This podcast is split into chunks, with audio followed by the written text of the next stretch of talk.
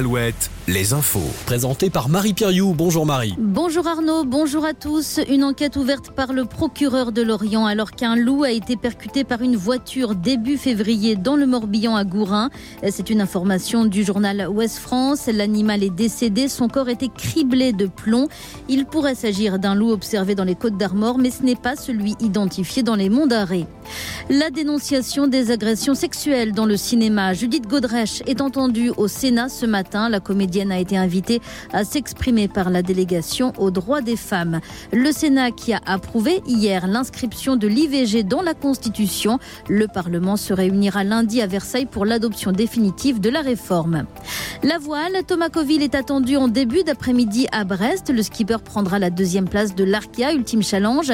Et puis Armel Lecléage, troisième, a repris de la vitesse. Il a averti son équipe hier soir d'une avarie qui a entraîné une voie d'eau dans la coque centrale. Mais le skipper Saint-Politain est parvenu à réparer. Il est attendu dimanche à Brest. En foot, Rennes va tenter de se qualifier pour les demi-finales de la Coupe de France ce soir. Rennes qui affronte Le Puy, club de National 2. Le match se joue à Saint-Etienne. Coup d'envoi à 20h45.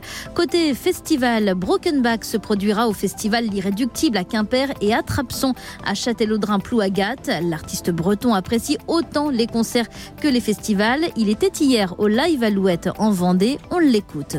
Les festivals, ça va être des milliers de personnes et c'est un peu plus impersonnel. C'est hyper boostant parce que tu vois devant toi des milliers de personnes. En hiver, dans les salles, les clubs, les salles de concert, c'est beaucoup plus intimiste. Donc là, tu es beaucoup plus euh, proche du public et de ressentir leurs émotions aussi. Donc c'est aussi hyper euh, intéressant, nourrissant et j'aime bien les deux facettes en fait. J'aurais, je serais triste de faire qu'un des deux. Broken Back au micro Alouette de Corentin Mathias. Passez une bonne fin de matinée. Je vous laisse en compagnie d'Arnaud sur Alouette.